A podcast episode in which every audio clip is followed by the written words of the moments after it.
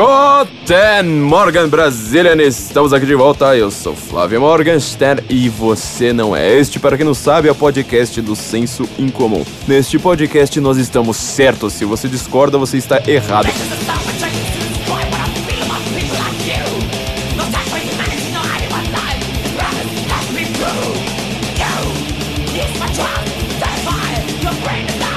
Eu descobri uma coisa terrível, terrível, talvez maravilhosa, mas é, até o presente momento ela tá terrível. As pessoas que conhecem o podcast pelo podcast, elas não estão acostumadas a ver o, o canal do YouTube. As pessoas que veem o podcast no canal do YouTube, elas não veem, elas não ouviram ainda o podcast no SoundCloud. Então elas não tratam como podcast, elas tratam como se fosse um vídeo estático só com áudio. Eu tô impressionado com isso. Mas isso vai ser ótimo pro nosso departamento de marketing, que sou eu mesmo. Mas eu tô impressionado com isso, porque assim, quando a gente fala este é o podcast do Senso em Comum, tem gente que conhece o podcast sem conhecer o nosso site. E tem gente que conhece o nosso site sem saber que a gente tem um podcast. Tem gente que conhece o podcast de uma mídia e não conhece pela outra. É impressionante. Então assim, se você estiver ouvindo esse podcast como um podcast, ou seja, no seu agregador de podcast, ouvindo por aí, etc., saiba que a gente também está no YouTube. Entra lá, youtube.com/barra oficial. A gente tem até nome, é, URL bonitinho, olha só que coisa, a gente tá chique.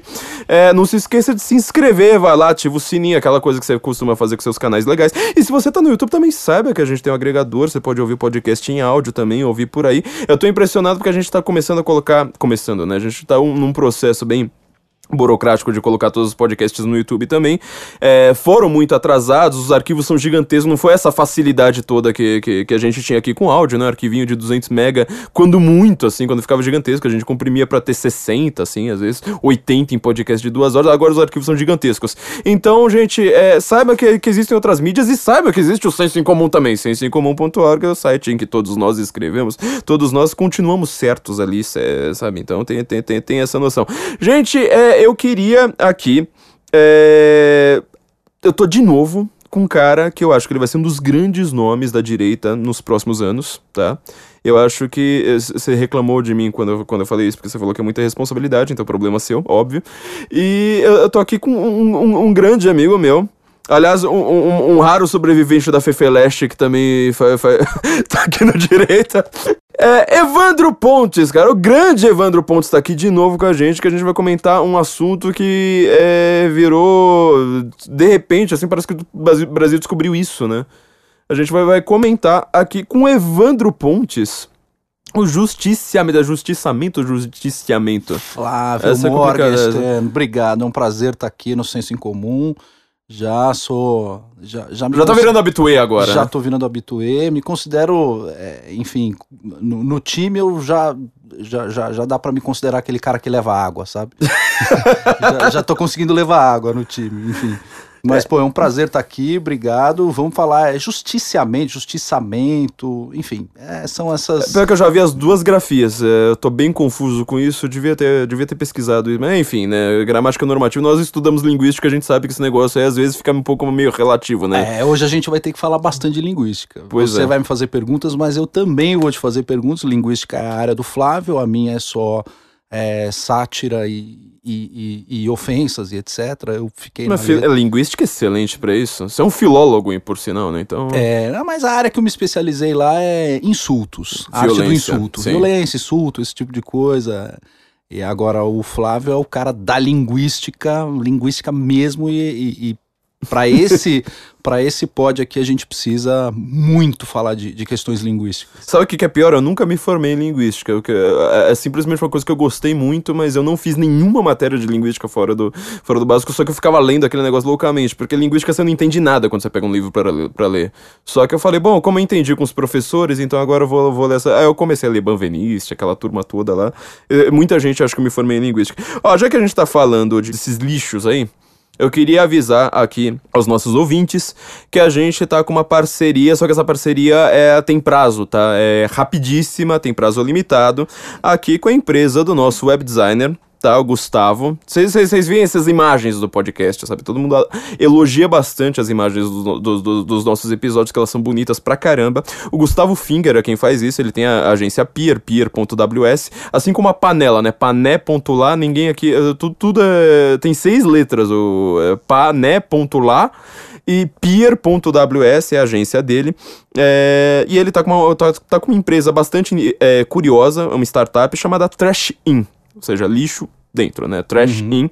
É, e ele tá buscando captação de, de, de recursos é, com cotas a partir de mil reais, tá? Você pode fa fazer parte de uma empresa que ela tá substituindo o Estado na captação, processamento, distribuição de resíduos, esse tipo de coisa.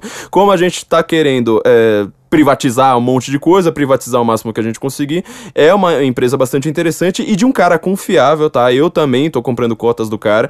A empresa é bastante promissora, acho que ela vai dar é, retornos muito acima da média de mercado, porque eu já, é, eu, na verdade, eu traduzia, na época que eu traduzia documentos de escritórios, eu via que esse negócio de direito ambiental vai ser uma das áreas mais promissoras e lucrativas do Brasil, então eles estão fazendo esse tipo de trabalho. Então, a partir de mil reais, você consegue ter um, um investimento muito bom numa numa, dessas cotas, é, numa, nessa startup, as cotas é, limitadas, elas são também por tempo limitado, quer dizer, essa, essa, essa cota bonitinha que a gente está fazendo. Então você entra lá em trashin, tá? Lixo in, trashin.com.br barra senso incomum. Você vai ter essa parceria específica aqui para os nossos ouvintes, né? O processo vai ser é, por CVM, tá? É, plataforma Captable.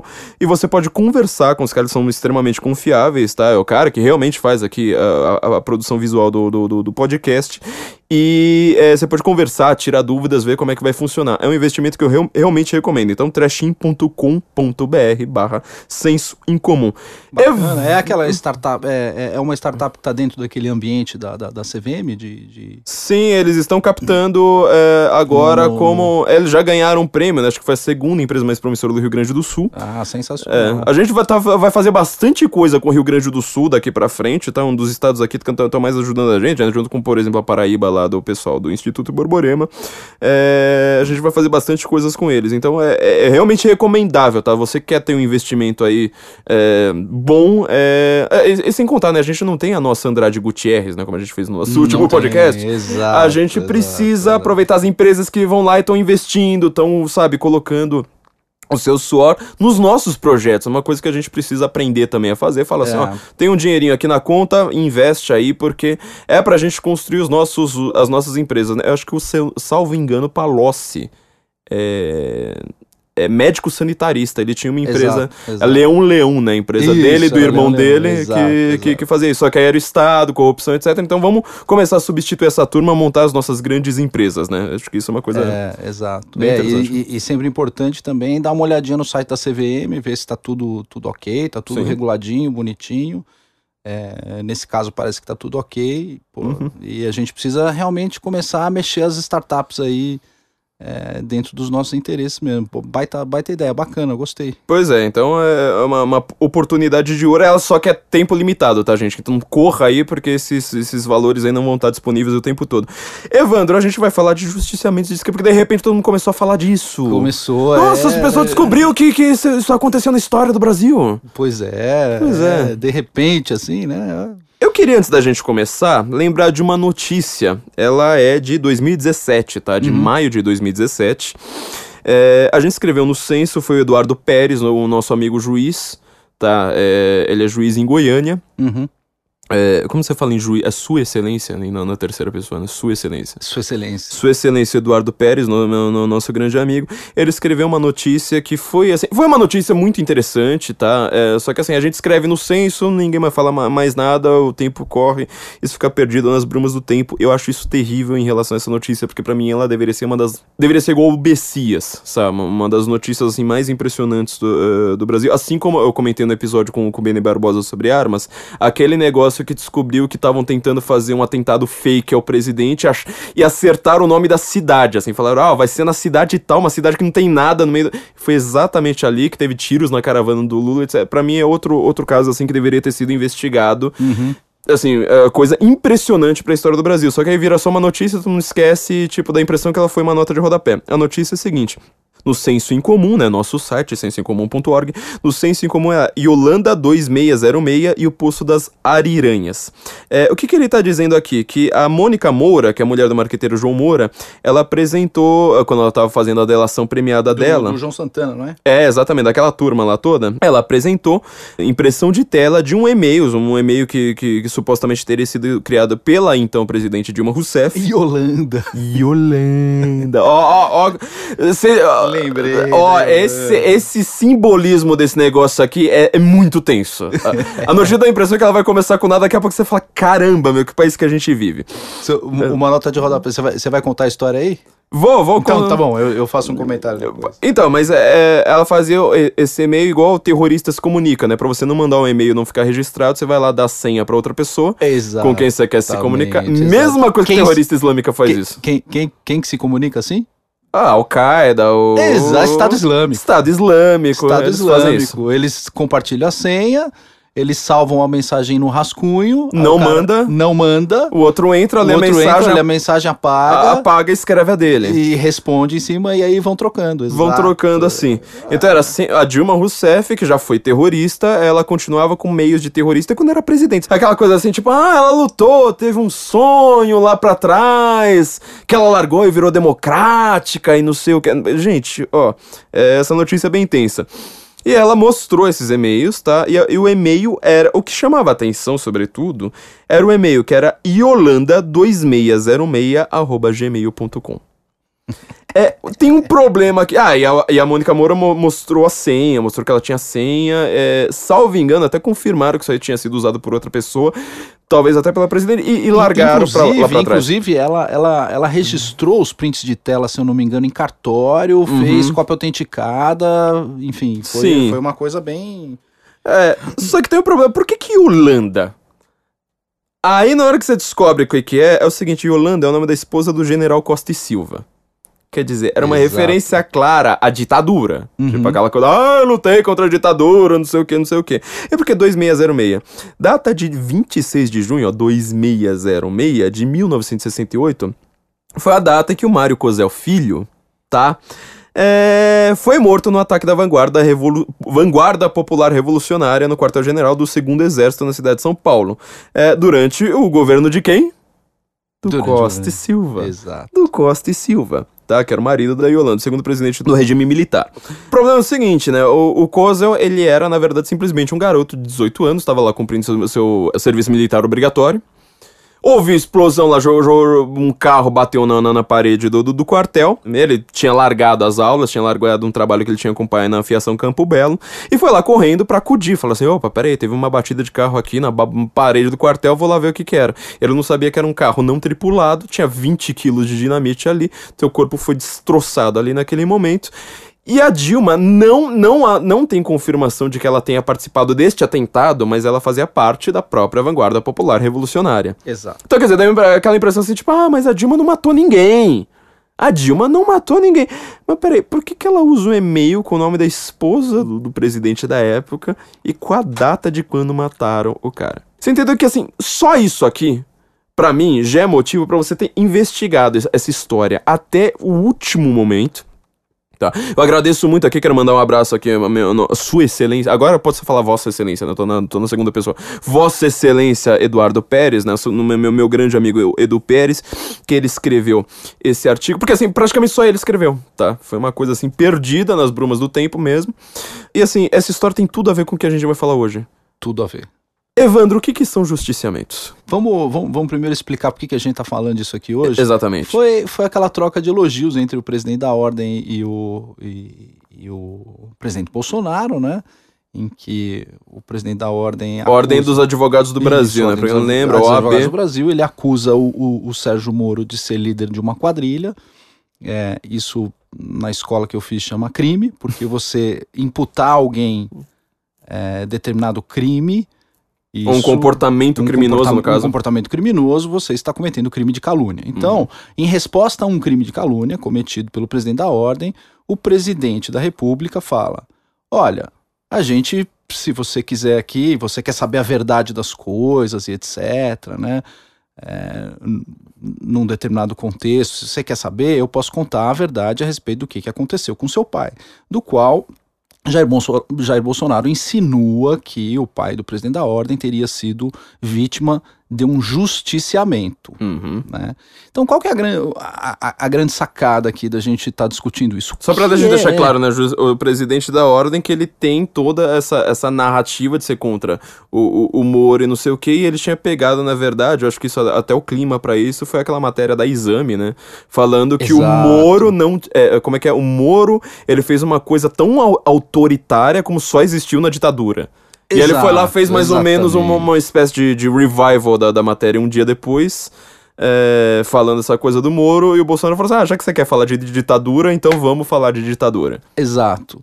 Aliás, um jabazinho rápido aqui, o livro que eu acabei de traduzir do, do Iran Razoni, The Virtue of Nationalism, ele, ele faz uma análise in, in, no, no, nos capítulos finais a respeito da intolerância a respeito de atitudes tomadas por Israel em resposta a tolerância do resto do mundo para atos terroristas. absolutamente terroristas. Então, quer dizer, você ir lá e matar 50, 60 pessoas, se você está de um determinado lado, esse lado é tratado com tolerância.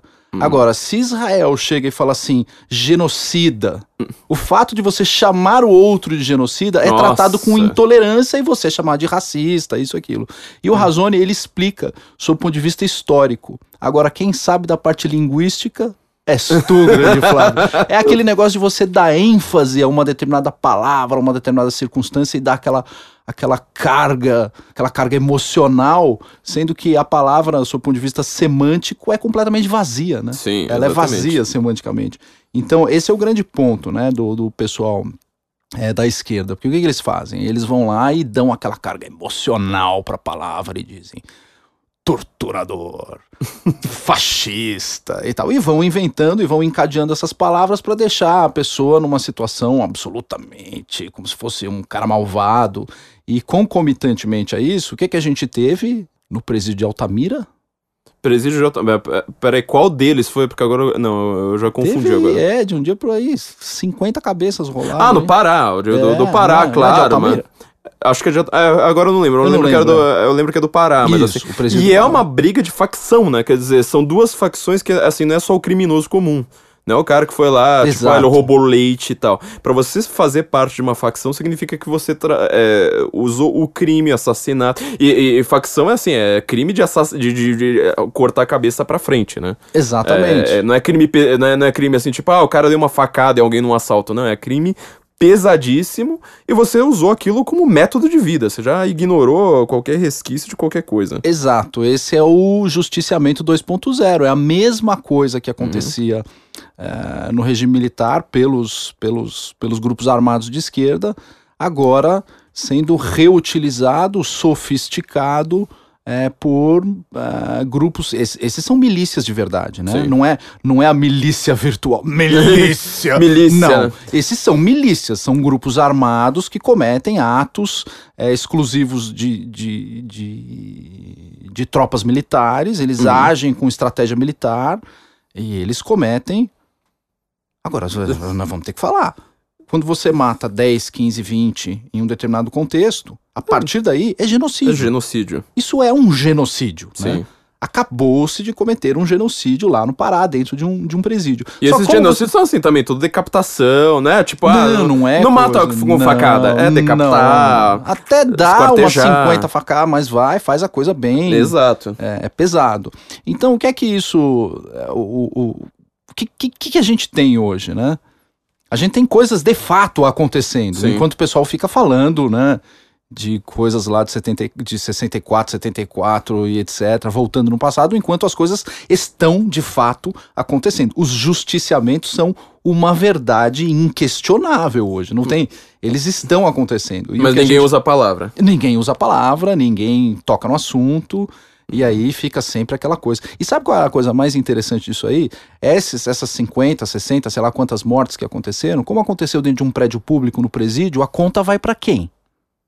A conta hum. estatística vai para quem? Ah, pro Bolsonaro, claro. Vai pro Bolsonaro, claro. vai pro sistema, uhum. vai uh, vai para uma, digamos assim, fragilidade do Estado e etc. Política de encarceramento, Exatamente. né? Vai ter que tirar a gente da cadeia, porque aí- estão matando na cadeia. Exato, Melhor aí- matar fora da cadeia. Exatamente, exato. Agora, tenta recuar no tempo. Uhum.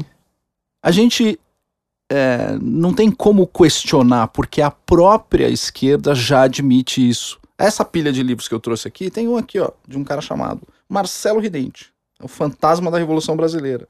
Tem o livro do Luiz Mir, que o, o, o Olavo cita muito, né? A Revolução Impossível. Aqui, nesses dois livros, que são dois livros, enfim, o Luiz Mir não, mas o Marcelo Ridente é um cara bem alinhado à esquerda, né? Uhum. um trabalho histórico bem feito, razoável, é um, é um- é um trabalho sério, fez lá uma pesquisa histórica. Ele falou: cara, não tem como negar. A esquerda igualmente praticou crimes de tortura, crimes de homicídio, homicídio em massa, três, Uhum. quatro, cinco, alinhava. Quer dizer, parece quem isso aí, né? É, a gente tem que lembrar que é, o, o grupo. Tinha um grupo, na verdade, na, sei lá, década de, de 2000, que eles falavam terrorismo nunca mais. Você lembra dessa, dessa turma aí? Lembro. E depois lembro. eles desapareceram, mas, eu, tipo, dá a impressão que, que os caras estavam falando do, do- de, de alguma coisa assim abstrata. Não, isso é história do Brasil, quer dizer, você tinha é, é, é, terrorismo no Brasil. Que você nunca aprendeu na aula de história. Nunca. Tipo, a minha aula de história, eu só tive professor que falava abertamente que era trotskista. E eles não, ele pulava, falava, não, aí veio é, é, é, é, aquela visão de que assim, a ditadura aconteceu porque um belo dia, tipo, tava tudo bem, tudo democrático, os generais falaram, vamos tomar o poder? Vamos aí tomar o poder, dá a impressão que foi isso que aconteceu, é, né? E aí, é, esse- você colocou duas coisas muito importantes aqui. A primeira é essa grande mentira de que nunca teve terrorismo no Brasil. Não é que nunca teve, tem até Tem hoje. até hoje. Nós temos terrorismo no Brasil. É óbvio que. não- Ah, o Brasil é um país sagrado, milagroso, maravilhoso. Não temos terrorismo aqui. Aonde? É óbvio que a gente tem ato terrorista. Tem ato terrorista de monte. Genocídio. Esses caras que enfiam gente dentro de pneu e taca fogo. O que, que é isso aí? É, a gente tem sim terrorismo e o terrorismo ele é praticado por um determinado grupo Uhum. e aí o pessoal fica, não, o grande problema da ditadura é o Estado oprimindo o coitadinho e tal. E aí a gente vem com o senso das proporções, né? Qual é o número e qual é o cálculo é, dessas, é, digamos assim, dessas fatalidades cometidas por agentes de Estado versus as fatalidades cometidas por pessoas que não são agentes de Estado, mas são milícias verdadeiras. Uhum. A gente tá falando de milícia verdadeira, milícia de morro e etc. É, eu só vou fazer um, um parênteses rápido, porque você falou desse negócio de milícia, né? Que o pessoal fala de milícia virtual. Coisa que eu mais detesto em isentão, é por isso que eu sei que todos eles vão ser petistas logo pra frente. Quer dizer, a diferença entre o isentão e o petista é que o isentão ainda não votou no PT, porque ele logo, ele vai votar no PT, você pode É, ter e a certeza. semelhança entre o isentão e o petista é Mark Lilla. Mark Lilla vai unir os dois, vai fazer os exatamente. dois dormirem na mesma Ah, cama. você pode reparar que todos eles que. Todos os, vamos dizer, aquela, aquela turma que finge que lê livros. Tem uns que, lê- que leem, mas al- alguns outros fingem que leem. Quando eles querem apontar por que, que eles são isentores, eles vão lá e citam Mark Lilla, né? Virou Exato, assim o grande, exatamente, o grande exato. norte deles ali, né? É, mas olha o termo que eles usam. Eles usam milícia para, tipo, gente falando no Twitter. Gente dando RT um no outro. Imagina se a gente chamasse isentão, ao invés de chamar de Kombi, ao invés de chamar de isentão, que é tudo nome de piada, falasse, ó, vocês são traficantes, vocês são assassinos de alguma coisa, sabe? Você entendeu? Exato. Quer dizer, você usa uma palavra extremamente pesada de uma maneira completamente é, inconsequente e irresponsável. é, e depois vai lá e reclama, fala assim: ah, mas me xingam por isso. Ah, essas milícias. Fala assim, cara, você tá usando o no- nome de gente que é genocida, tá? Exato. Vamos chamar vocês de terroristas, então. Chamar isentão de terrorista pra ver o que que acontece. Exato. Mas é os exatamente. terroristas ali da, da Kombi, sabe? Kombi cheio de explosivo. Pronto, aí, aí vocês vão ver o que que é. É. Então, assim, isentão, gente, é, trata igual lixo, tá? É, manda trechinho lá fazer os... Manda Cuidado, isentão, gente, não, é, não, não, é- não trata mais igual... Tem que tratar igual petista pra baixo. É, É. isso aí. Mas Você até estava comentando do, do seu professor trotskista. Por que, que o professor trotskista não vai falar do terrorismo na esquerda? Tem um livro chamado Terrorismo e Comunismo. Quem escreveu essa porra desse livro? Terrorismo e comunismo, eu não, não lembro. Trotsky! Ah, verdade, claro. Trotsky escreve um livro em que ele fala uma das bases E, aliás, é um dos raros livros que ele concorda com, com o Lenin, né? Que ele tá Exato. realmente puxando o saco do Lenin. Exato, é um, é um livro em que é, ele está, de certa forma, concordando integralmente com o Lenin. Uhum. As pessoas tendem a achar que o Lenin é aquele cara da nova política econômica, é um Ah. vovozinho bonzinho. Lenin, aliás, Lenin era o quê? Nossa, é- De profissão? ele era advogado. Advogado, Ele era advogado. exatamente. Ele era presidente da ordem lá no. no- E ele no- passou em primeiro lugar no. no, no Exatamente, no- era Mais advogado. novo ainda, né? Acho que ele tinha 16 anos quando fez. 16, não, não. É, acho que 16 anos ele entrou na 17 anos, faculdade, É. prestou concurso super Era jovem e passou em primeiro lugar. Ele, ele era líder dos sindicatos dos advogados, qual seja, presidente da ordem. ele era Nossa, presidente da é ordem. verdade. Nossa, eu não tinha reparado Lenin, nisso. é, Lenin era presidente da ordem. Presidente no- da Ordem dos Advogados da Rússia. Olha, tudo em... é uma, é uma meu. coincidência, é tudo coincidência. Claro que é coincidência, gente. E Trotsky, alinhado com, com, com Lenin, escreveu aquele livro chamado Terrorismo e Comunismo, em que ele fala que uma das dos métodos mais eficazes para a luta armada é a prática de atos terroristas. Uhum. E é uma cartilha, um manual, ele dá dicas de como praticar esses atos terroristas. Sim. O Lenin, aliás, chamava terrorismo de propaganda armada, né? Exato, Ah, exatamente. Eu eu falo, o Lenin foi o melhor marqueteiro da história do universo. Sensacional. Um cara que faz um jornal partido chamado Iskra, é. Partido Bolchevique, né? Partido maiorista. Porra, meu. Você ganha todas depois dessa, cara. Enfim. E aí, o que que acontece? Essa, essa ideia de você utilizar o terrorismo eh, e dar outros nomes para práticas terroristas, e aí a gente vê assim, quem é que pratica atos de terrorismo, né? Cesare Battisti. ah, do- o terrorismo e comunismo, ele é reciclado aqui no Brasil naquela porcaria daquele manual do Carlos Marighella. Uhum. É exatamente o terrorismo e comunismo reciclado com um tapinha, adaptado. A gente pode ouvir aqui, eu vou até colocar o áudio aqui é, do Bolsonaro, quando ele ainda tava, sei lá, acho que nem, nem queria ser candidato, o filho da Miriam Leitão. É, foi lá falar com ele, porque o Bolsonaro falou aquela, aquela história da cobra, lembra? Que a Miriam Leitão falou assim que ela foi torturada com uma cobra na, na, na- É, na- na é, ditadura. lembro, lembro. E o Bolsonaro falou, coitada da cobra. Foi o, o filho da Miriam Leitão lá com toda a sua hombridade, foi lá jogar na cara do Bolsonaro e falou assim: Você falaria de novo, coitada da cobra? Pra minha mãe, ele foi lá e falou: Falaria. Quer saber o que sua mãe fez? Ela era do Carlos Marighella. E mostra, né? Tipo, do grupo do Carlos do Marighella. Mostra o livro. Vamos ouvir o áudio. Sobre a tortura sofrida pela minha mãe, minha mãe foi colocada com uma jiboia num, numa sala do Exército Brasileiro. É, e o senhor disse a seguinte frase, coitada da cobra. Sim, falei. O senhor reitera isso? Reitero. Reitero. Ela estava andando com quem? Qual o nome do elemento do PCdoB que estava com ela? Com quem ela andava? Você conhece o mini manual de guerrilha do caso Marighella? Diz aqui, executem os generais, matem os policiais, tá? promovam ações que levem o terror, pânico junto à sociedade. Esse é o líder Dilma Rousseff e líder, me desculpe, de pessoas como a tua mãe. Me desculpe. Então, a gente vê como é que é a, a- coisa na época da ditadura, né? Tipo, quer dizer, você tem é, um, um- um- um- o terror. Quer dizer, entre eles eles falam assim: nós somos terroristas, nós vamos praticar atos de terrorismo. E entre as. o- o- pra, pra, pra falar pras outras pessoas, aí vira tipo, a luta armada, é tipo um Exato. negócio de ideais e tal, né?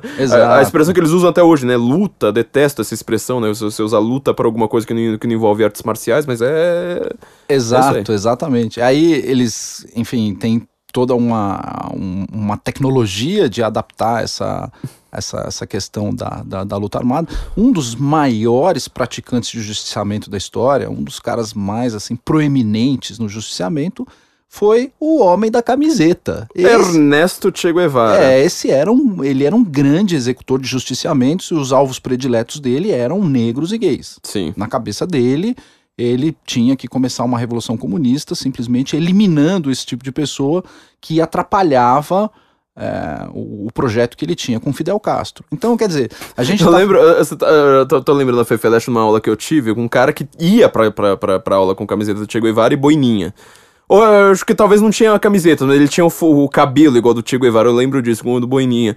E como eu fazia sempre o alemão, ele tava lá no alemão e uma vez ele falou assim: Nossa, porque eu fui ver um documentário sobre neonazistas é, e de repente apareceu o Che Guevara. Eu achei que eles iriam odiar o Che Guevara. E eles adoram! Aí eu olhei falei assim: Então, né, cara? Pois é. Aí aconteceu quando esse negócio, ah, o nazismo é de direita, não sei o que, cara. O alvo dos, do, do, do Che Guevara era os negros, porque eles não fizeram nada pela revolução. Você lembra que Cuba tem 88% de população população negra. Quantos Exato. negros tem no Partido Comunista? É, muito bem. Pô, 88% de população. Não é igual. Tipo, a Bahia acho que tem menos de, de, de, de população negra. Exato, exatamente. E, o e, tipo, só tem branco lá. Os caras falam assim: não, nós somos. eh, Tipo, os negros não fizeram nada pela revolução.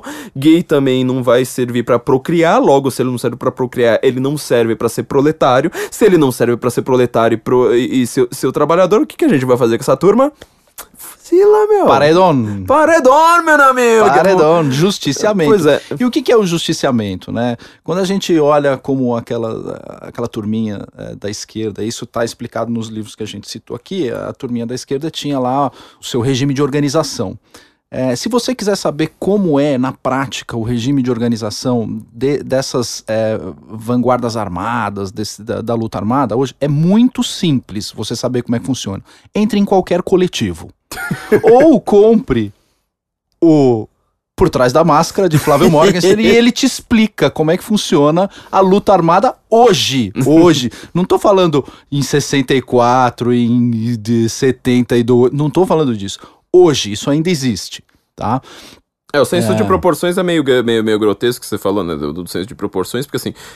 Você tem que lembrar que toda, ah, ah, todo assassinato que acontece no Brasil, ele provavelmente teve uma, uma campanha de desencarceramento por trás. Provavelmente aquele cara ele já é reincidente, tá? Ele não é, o- não é o primeiro assassinato dele. Porque pra pra você ver, a quantidade de assassinatos que acontecem no Brasil, a não ser que você realmente acha que o Brasil vai ter, tipo, 50, 60 mil assassinos novos por ano, né? Então, quer dizer, o cara é reincidente, não sei mais o que. Então, quer dizer, ele assassinou por causa de uma política de esquerda, tá? Então, Exato. quer dizer, um ano no Brasil atual, um ano qualquer, mata, aí você pode falar, a esquerda matou muito mais gente do que 21 anos de ditadura, multiplicados mais. por 10. Muito entendeu? mais. Muito mais, né? Muito mais. Multiplicados muito por mais. 30, 40, 50, sei lá. É, então, o, é. o, o, o grau que a gente tem do, do, do, do aumento de homicídios é, no Brasil já mostra que a gente está numa situação de, de, de genocídio constante já, Uhum. né?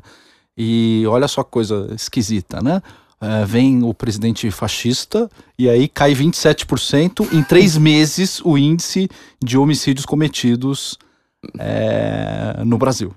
O índice já começa a despencar barbaramente. É, é, esse governo é muito É, malvado. Pra tristeza de quem faz análise eleitoral, é, eu fui pesquisar por que esses dados aconteceram, né? Muito foi contenção de, de- justamente do que a gente tava, tava falando, né? São de facções. Uhum. Tá, foi um conte- ah, foi eu não sei nem como falar, mas assim, eles contiveram facções, é, sobretudo no Nordeste. Uhum. Então, quer dizer, onde que o Bolsonaro foi pior eleitoralmente? No Nordeste. Onde que o Bolsonaro melhorou de cara? Porque aqui pra São Paulo, até agora, tipo, você não, você não consegue sentir de fato, né, a grande diferença. Uhum. Mas lá no Nordeste você sente. Quer dizer, é, então assim, pra, pra quem que fa- quer fazer análise eleitoral, isentão e, e, e petista, já, já trago umas notícias, tá? As próximas eleições vão ser muito mais fáceis pro Bolsonaro no Nordeste. E outra coisa, você tem que lembrar que acho que foi na primeira semana do Moro, é, ele mandou tropas pro, pro Ceará. Era uma coisa que não, não acontecia antes, né? Então, quer dizer, tipo, você imagina o quando. ah, ah, tipo, só um- uma semana com o Ceará em estado de sítio, você imagina que o número estaria mais ou menos igual o que estaria antes, né? Exato. Porque você teria matado muita gente, mas muita gente, assim, em questão de uma semana. Uma semana você mata, tipo, sei lá, 100 por dia, você imagina como é que é isso. Exato. É. E, e- e os debates né, dos governadores petistas é, nordestinos, você pegar lá a, a- não é Fátima Bernardes, enfim, eu, eu confundo. Fátima Bezerra, eu acho. Fátima Bezerra, isso tudo. Ah, é golpe, golpe, golpe. É, tá quietinha, não falou nada, desapareceu, sumiu. Né? O único que tem falado de vez em quando é o Flávio Dino. E, e, assim, as, as, as trocas são sempre fascista, Uhum. é, conservador horroroso, racista e etc. Mas eles não lidam com dados. Aham. Olha, aconteceu isso, diminuiu isso, a violência aumentou por culpa do governo federal. Não tem, não lidam com dados, eles não ligam, eles lidam com narrativas. Sim. Eles vão criando essas narrativas é, diversionistas e etc. Mas voltando pro justiciamento, o que, que é o, o que, que é justiciamento? Justiciamento você tem assim uma organização militar, essas Paramilitar? é, e paramilitar exatamente com, com uma né, com uma disciplina militar, né? É uma Uhum. organização paramilitar com uma disciplina é, militar com hierarquia, com ordem, com Uhum. codinome, com número e etc. Eles operam dessa forma. é, eles têm tarefas para cumprir, têm determinadas missões para ser cumpridas e etc. Se alguém dentro do movimento começa a fraquejar, essa pessoa já começa a ser vista como uma traidora e precisa ser expelida. Mas não é um negócio simples, né? Uhum. Você simplesmente fala assim: ah, de repente essa pessoa não se adaptou e eu vou demiti-la, como se fosse uma empresa. Eu vou demiti-la e ela pode mandar currículo para uma outra empresa. Não é assim. Você entrou, você sai daqui com segredos. Então, para a gente garantir que os segredos aqui não vão sair, o que é que a gente faz? Dead men tell no tales. Exatamente. Esse é o, o, o processo de justiciamento. Então, ele é absolutamente cruel com quem não se adapta Uhum. aos movimentos de esquerda. E é isso que é contado em todos esses livros que a gente citou, que são livros é, de militantes de esquerda contando de coisas que aconteceram dentro da esquerda. É absolutamente inquestionável.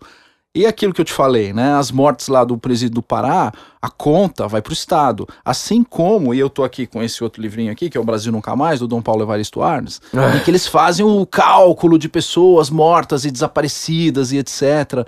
Mas se você for ler com atenção todo o projeto, o livro Brasil Nunca Mais é um extrato do projeto. Eu tive que ler esse projeto inteiro por conta de outros trabalhos que eu fiz na minha vida, mas li os oito volumes do Brasil Nunca Mais. E aí é uma coisa que você começa a falar: não, peraí, eu, eu, eu não sei se de fato a causa, a, a causa da morte, ou quem de fato é, deu conta do desaparecimento dessa pessoa, foi de fato um agente de Estado. Porque Sim. o que, que, que, que você tem no detalhe do Brasil Nunca Mais? Como é que as coisas aconteciam? É, os arapongas iam lá, descobriam que tinha um determinado coletivo, na época não chamava coletivo, chamava Vanguarda Var Palmares, é, essas porcarias de nome que eles dão. Uhum. Estourava uma célula comunista como essa, ia todo mundo pra cadeia. Aí eles falavam, bom, esse aqui, e, e- isso é descrito num livro que a gente vai comentar, né, daqui a pouco. Sim. O cara olhava e falava assim: moleque, sem vergonha. Eu sei quem é o pai dele, chama o pai dele aqui. Tem vergonha, rapaz? Pega ali o moleque, ou o cidadão, quem quer que seja ali, e manda embora. O cara vai, presta depoimento lá na, na, na- na polícia e manda embora.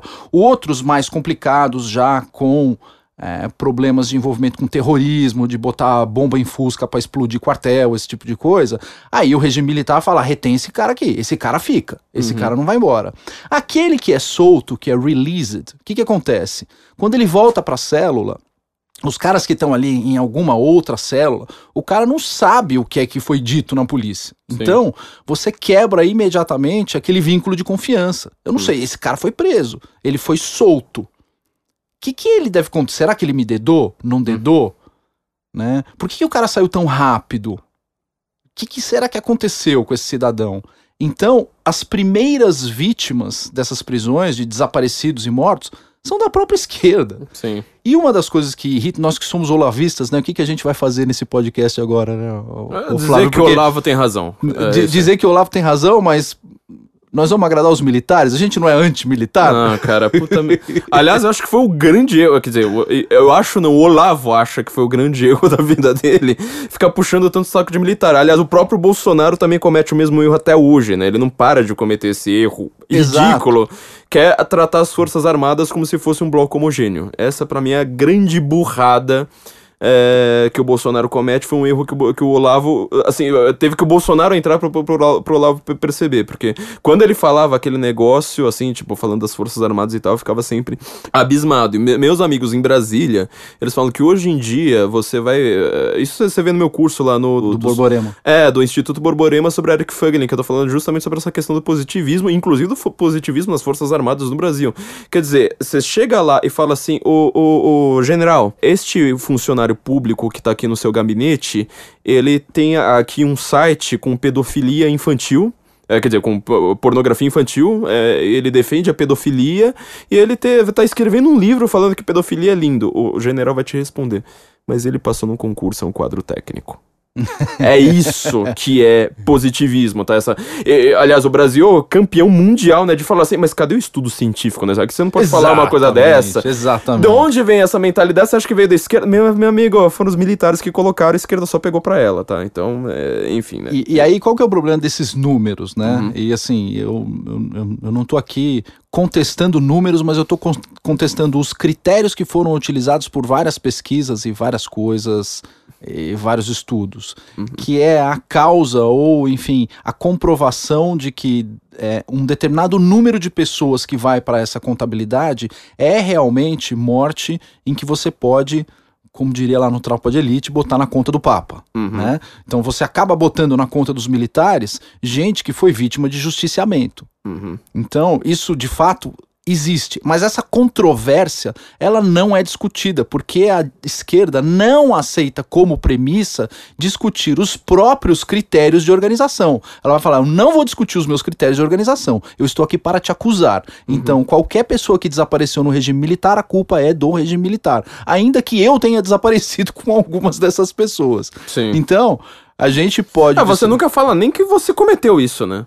É, eu nunca exato. vi, tipo, Comissão da Verdade falar assim, ó, a propósito teve alguns crimes, mas nós estamos lutando. Eles nem falam isso. Não, não, É zero. não. É, Não, não, eles, eles tratam partem- como, se, como se Exato. fosse zero, né? O número Exato, zero. é, é, um- é uma, é, é uma operação contábil em que você, tropa de elite novamente, joga na conta do Papa. Joga na conta do Papa esse negócio e não se discute, entendeu?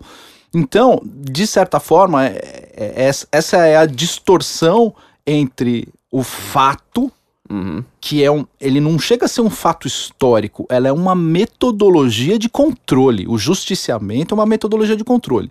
Não dá pra gente dizer hoje que o justiciamento é utilizado pelos coletivos aí dos nossos amigos. Óbvio que não. É, O porque eles justiça- também é tudo jovem, né? É, Tipo, eles mas- ainda não fizeram coisa grande. Então, mas o que que acontece? Esse justiciamento ele é usado de maneira muito ampla e extensa nas organizações criminosas e etc. Aí a gente tem todos os livros aqui, a listinha de livros do, do, do, do- Carlos Amorim.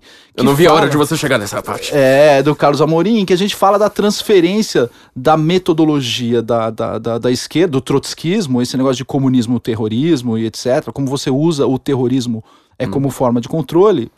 É, de certa forma, os partidos, esses caras oficiais, acabam abrindo mão disso. Isso vai, digamos assim, para organizações civis. Uhum. E aí a gente tem lá a FARC, os PCCs da vida, Comando Vermelho, etc., usando esse tipo de metodologia. Em relação aos, aos, é, aos coletivos, como é que isso funciona? Eu acho que eu li isso num certo livro chamado Por Trás da Máscara. Não é o assassinato real, eles usam um assassinato de reputação. Uhum. Então a pessoa que acaba não se adaptando com o coletivo e fala, cara, isso aqui não é pra mim, vou seguir minha vida e etc. O gesto é esse aqui, posso fazer o gesto? O ouvinte tem que imaginar, fecha uma mão, abre a outra e junta as duas, ó. É. É assassinato de reputação uma atrás da outra. Essa pessoa não se coloca mais e os coletivos vão ficar em cima dessas pessoas que se desarraigaram, né, do, do movimento e vão assassinar essa reputação, a- assassinar a reputação da pessoa até onde puder. O assassinato de reputação está mais frequente no Brasil hoje, pelo menos no, no público, é, em relação ao Lava Jato. Quer dizer, você lembra o, o tweet do Lula quando prenderam o Palocci? Quando estavam para prender o Palocci. Não, não tenho medo, porque o Palocci é um grande companheiro, não sei mais o quê. Assim que teve delação do Palocci, que eu acho que o Palocci deve ser o cara que a direita mais deve ficar em cima dele, fala, meu, Exatamente. Redime esse cara, meu. Esse cara vai abrir a boca, falar tudo do PT e falar, eu tava lá, meu, meu, meu amigo. Os únicos caras, porque eu conheço, tá? Posso estar cometendo uma injustiça aqui, mas os únicos caras da direita que foram espertos o suficiente pra querer uma entrevista com o Palocci foram os nossos amigos do Terça Livre. E não conseguiram, né? A lei, a lei impediu, mas assim, Uhum. eu, a, a, a direita tem que ficar em cima do Palocci e falar assim, ó, conta tudo, vamos. va- Publica livro aí, ó, É. escreve um livro aí, vamos publicar, A conta grande, tudo. a grande imprensa quer entrevistar o Lula. É, Pergunta se a grande imprensa quer ir lá na cadeia entrevistar o Palocci. Exatamente. Quer. Eu quero. ó, O Palocci, eu faria um Guten Morgen aqui com o É, Palocci. quem é tá? que quer entrevistar o, o- o- o Eduardo Cunha? Pois é, Ninguém, ninguém. quer. Palocci ninguém já quer furou a fila da- de mim no Instituto Millennium, mas tudo bem, eu entrevisto o Palocci. mas enfim, o, o que que acontece? Aí você vê o, o tweet logo depois. É, o Palo- o Palocci não é confiável, porque o Palocci isso aqui é, é a mesma ideia, né? É um justiciamento, vamos dizer, mais abstrato, né? Não, pra não usar aquele negócio de dizentão, né? De, de usar a mesma palavra. Mas aí Exato. seria uma, uma espécie, de- o que se chama de assassinato de reputação. Você vai falar assim, pelo menos a reputação do cara É, tira. É, é um justiciamento, mas a pena é diferente. Sim, né? é. A pena a, a, a pena que você aplica para um desarraigado de coletivo não é a mesma pena que você aplica para um desarraigado de, de, de, Uhum. de uma organização criminosa relacionada ao tráfico de droga. Como o Comando Vermelho, que eu quero que você explique agora porque que o Comando Vermelho se chama Vermelho. É- Te- te- será que tem que explicar? Tá bom, desculpa. Mas conta a história do livro, é que eu te interrompi um milhão de vezes Vamos aqui. contar a história do livro. É, enfim, na, na década de 90, né, na- na passagem da década de 80 para a década de 90, é, você tinha é, vários, é, digamos assim, vários presos políticos na época, isso já desde Graciliano Ramos, né? Uhum. O preso político era mandado para um lugar que, aliás, é um lugar muito bacana de se visitar, um lugar turístico muito bacana. Tem muito maconheiro lá, mas as praias são bonitas, né? É, você fica longe do maconheiro, tenta ficar embaixo de uma árvore bacana, que é na Ilha Grande, no Rio de Janeiro, em frente à, à, à Baía de Mangaratiba, perto ali de, de Angra dos Reis.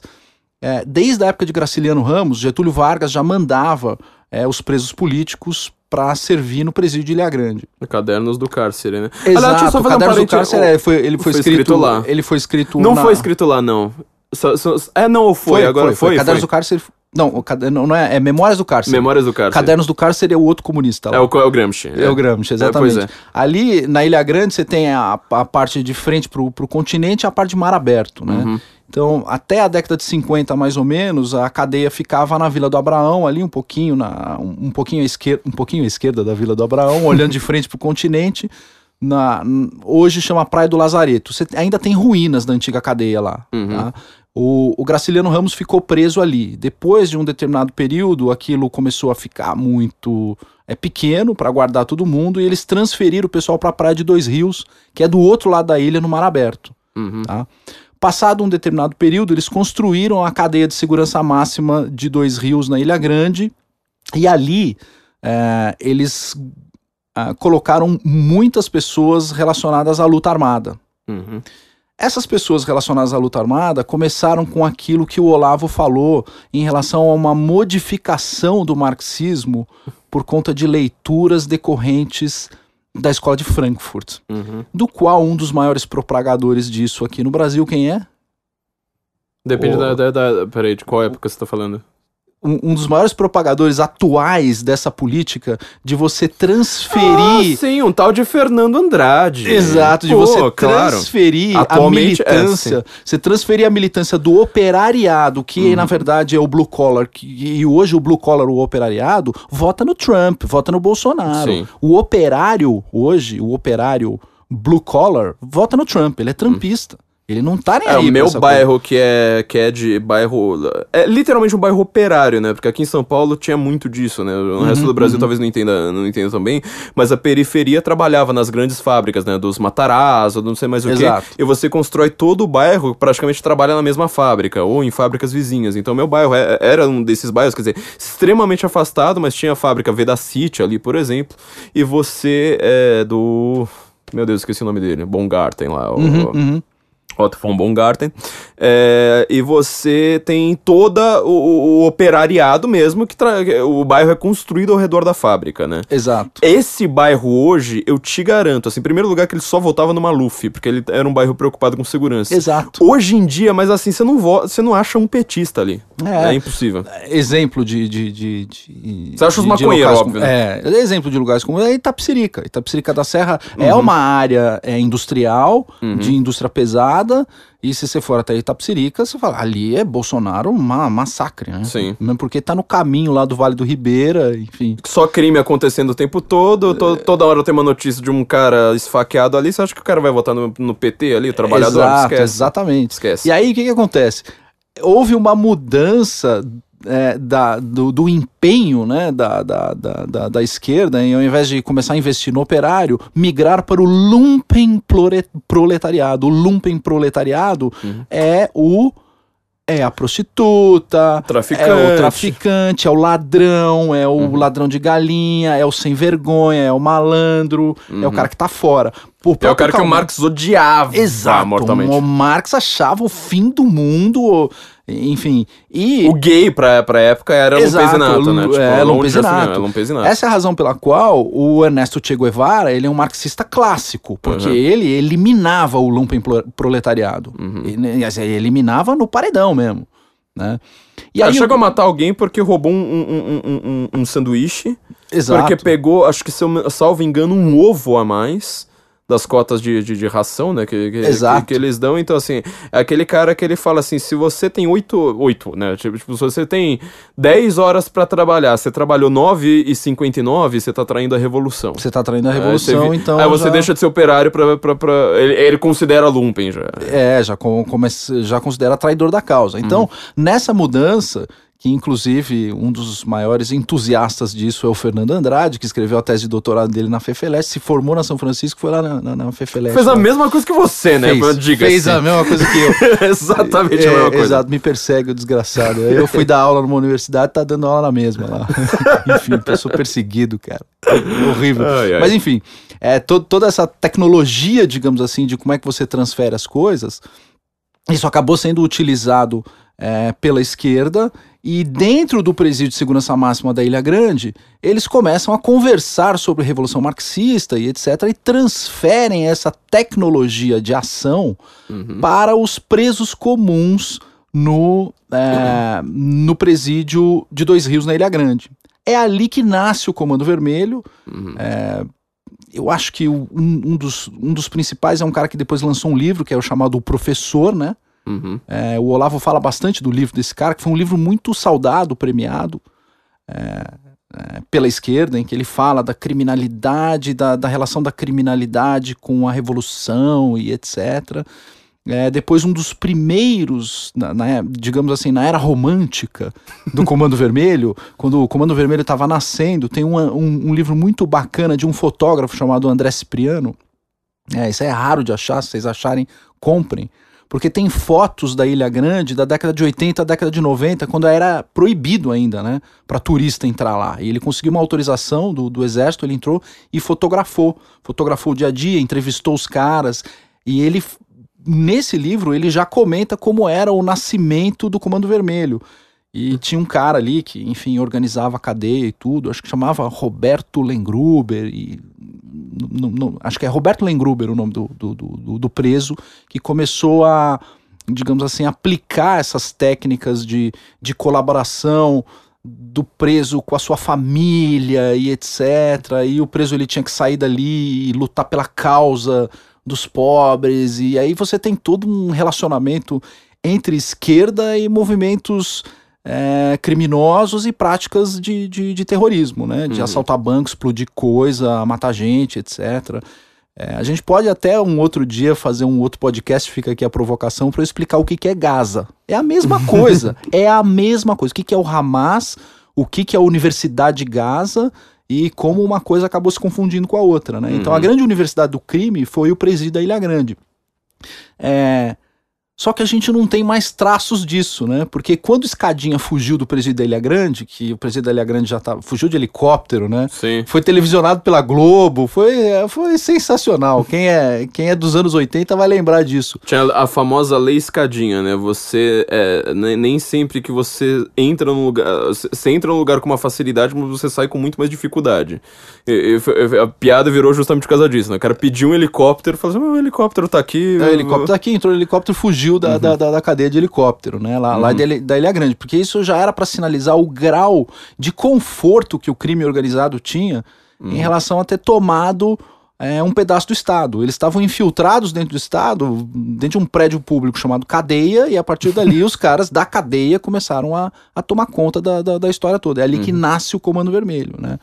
É, na época, o governador do Rio era o Brizola, então, para resolver essa situação, o que, que ele fez?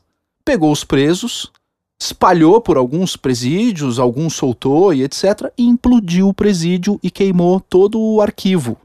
Ah, ele viu que a mulher dele tava dando pra um cara no sofá. aí ele foi lá e falou: Eu vou queimar essa porra desse sofá e nunca mais isso vai acontecer. Exato. E nunca mais aconteceu. E nunca mais ninguém ficou Ninguém sabendo aconteceu no do- do presídio. sofá, nunca mais. é, nunca exato. mais no presídio não aconteceu mais nada, cara. Olha só. é, exatamente. Cara, Ele mas foi lá, ela- implodiu olha. o presídio, queimou todos Uhum. os arquivos do presídio e espalhou as baratas. Foi isso que ele fez. Ele espalhou as baratas e aí nasce o Comando Vermelho e o Comando Vermelho tira essa técnica da esquerda que existe até hoje. É assim até hoje. Uhum. Então, aquilo que o Bolsonaro, é, de certa forma, tentou explicar para o presidente da OAB de como as coisas funcionam.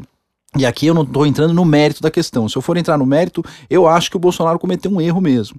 Do ponto de vista estratégico, ter dado essa resposta, eu não teria dado essa resposta estrategicamente. Eu teria entrado com uma ação contra o presidente da OAB por ter cometido crime de calúnia. Ele tem Eu que usar um pouquinho mais. o- discordo um pouco disso porque ele é presidente da república. Eu não quero o presidente da república. é, O Moro eu quero. O Moro eu quero. O Moro eu quero que o Moro comece a processar. Exato. Ele Só que deveria o ter processado. Bolsonaro acho que não, sabe? Porque o Bolsonaro ele foi eleito justamente por causa disso, porque ele dá respostas atravessadas. Eu, eu prefiro a resposta atravessada, que em termo de narrativa, que é o que a gente tá trabalhando no Brasil hoje, valeu muito mais. Tá, porque você viu, agora de repente a gente tá aqui, ó. Tamo aqui. Tamo aqui O, tema do podcast é justiçamento, porque tá todo mundo falando de justiçamento. É, É, e- ah, foi- eu acho não, que é, foi a, no- a nossa milícia que mandou a gente fazer. É, a nossa milícia, eu Nossa esqueci. milícia. A gente, a gente tá um- cumprindo ordens aqui. É, o cumprindo a ordem da tia do Zap Aqui. Carluxo, Carluxo mandou Carluxo, a gente. é. Carluxo mandou a gente fazer. Tami pod. Gretchen, um abraço. E a gente, a gente logo. Tami Gretchen, queremos você aqui, hein? É. Pois Aliás, é, eu ele foi, falar- ele foi no podcast do Irã lá, cara. foi no podcast do Irã, tem que vir no nosso agora. Eu queria até fazer um parêntese rápido, porque você falou do Brizola agora. Eu acho que duas pessoas conseguiram destruir mais esse país do que Getúlio Vargas e do que a esquerda. Esquerda, assim, Lula e Dilma. Uhum. É, que são prestes, algum dia a gente precisa falar dele, e, e o Brizola, E o né? Brizola. O Brizola por conta disso, quer dizer, você realmente conseguiu transformar o Brasil no paraíso do crime ah, por conta de suas políticas. Mas assim, há uma, há uma diferença brutal que, pra entender essa questão do justiçamento, acho que, que, que, que é- é, a gente devia ter falado lá no começo, que é o seguinte: teve dois grandes momentos do, Brasil, do, do comunismo no Brasil. A intentona comunista, é, lá atrás, na década de 30. é, aliás, dec- começa da década de 20, né? Acho que na década de 30 ela já começa a ser extremamente abafada. Uhum. É, coluna Prestes, aquela coisa toda, que é o comunismo da velha guarda. Quer dizer, era gente velha, era gente que foi treinar na União, na União Soviética. O Prestes, que mal falava português, foi aprender russo, russo. Foi falar russo. Entendeu? A gente, assim, treinada pela própria KGB, etc, etc. A KGB acho que nem existia na época. Acho que ela ainda tinha um outro nome que eu não lembro agora qual que é. É, comunista que usava gravata, Flávio. É, entendeu? Outro tipo de, de, É. de pegada. Na década de 60, que é esse negócio que se fala da ditadura, meu, o comunista que tinha 25 anos, ele era o tiozão da, da, da galera. Assim como hoje é com os coletivos, né? Aquilo que eu falei. Exato, exato. Junho de 2013 foi feito por gente que, sabe, o cara, ele não tem barba, tá? É, ge- 15, é, 16 é anos. gente, tipo, gente que não tava na faculdade, não tinha ida- idade pra estar na faculdade. E a luta armada na ditadura foi assim, ela foi muito fraca em matéria de substância intelectual, etc. Então, assim, era uma galerinha, o cara ia preso até... Eu queria mandar um abraço aqui pro meu amigo Domênico, lá de Curitiba. Faz muitos anos que eu não tenho notícia dele. Eu quero, se ele tiver, se alguém conhecer o Dom, por favor, manda ele entrar em contato. Que ele era hoje super católico, conservador, etc. Na época ele era, é, na época da, da, da ditadura, ele falava assim, a minha célula tinha quatro pessoas, você falava tudo sussurrado, você não conhece ninguém da outra célula, porque assim, se você é preso, você só delata três pessoas, assim por diante. E se você é preso, cara, você não volta. Exatamente. Você não volta. Exatamente. E às vezes até alguns, alguns integrantes de movimento, eles até, de certa forma, tinham receio de, de, de serem soltos, Uhum. né? E aí ter que voltar para a célula e não tinha como explicar esse Uhum. eh, determinadas situações e ele poderia sofrer um justiciamento. Então, o que, que, que começa a acontecer ali num determinado momento, né? É, a desculpa que o cara tem ao voltar para a célula é de que ele foi torturado. Não estou dizendo aqui que não houve tortura na ditadura, Uhum. tá? Mas o uso desse argumento começou a se tornar bastante comum, né? Ele, ele usa, é um argumento que começa a ser é, difundido de uma maneira bastante é, comum entre eles, e eles começam a dizer, pô, fui torturado e etc. Isso é como se fosse um passe livre. é, ou uma forma de defesa dentro dos processos de justiciamento. Então, é como se fosse assim, uma arguição de tortura. Ó, você foi lá, tal, você dedou, aí o cara fala, "Pô, fui torturado, preciso sair, fui torturado e etc.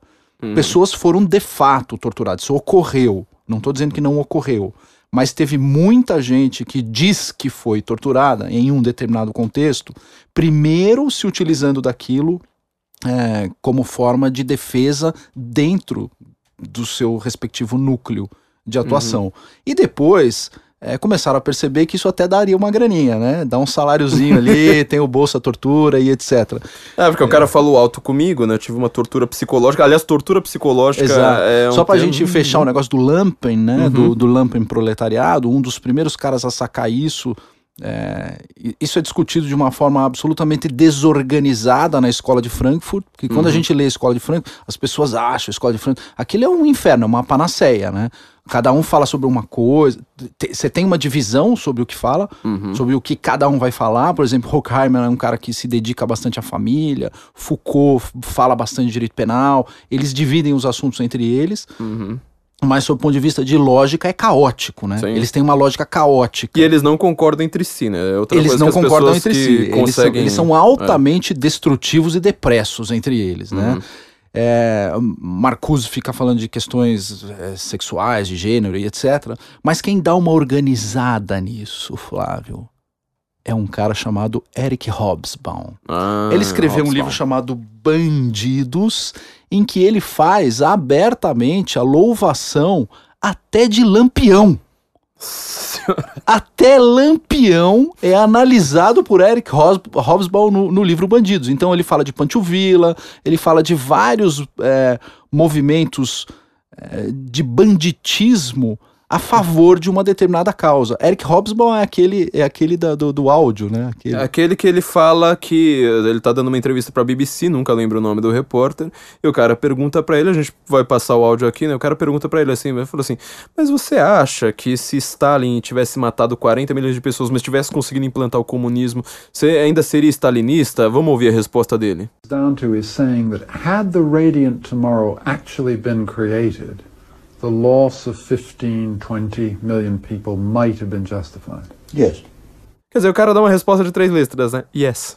Fala, tá bom. Se tivesse matado 4 milhões de pessoas, você imagina alguém aqui falar assim, Quatro, "Não, 40, são números. Ah, né? mas se o Hitler tivesse matado 60 milhões de judeus e tivesse conseguido fazer uma Alemanha próspera, o terceiro Reich, você acha que você seria nazista? O cara vai lá e responde, yeah. Pô, cara, É, é, exato. e esse é o, é o cara que é considerado o maior historiador do mundo por qualquer pessoa que não conhece nenhum outro historiador, né?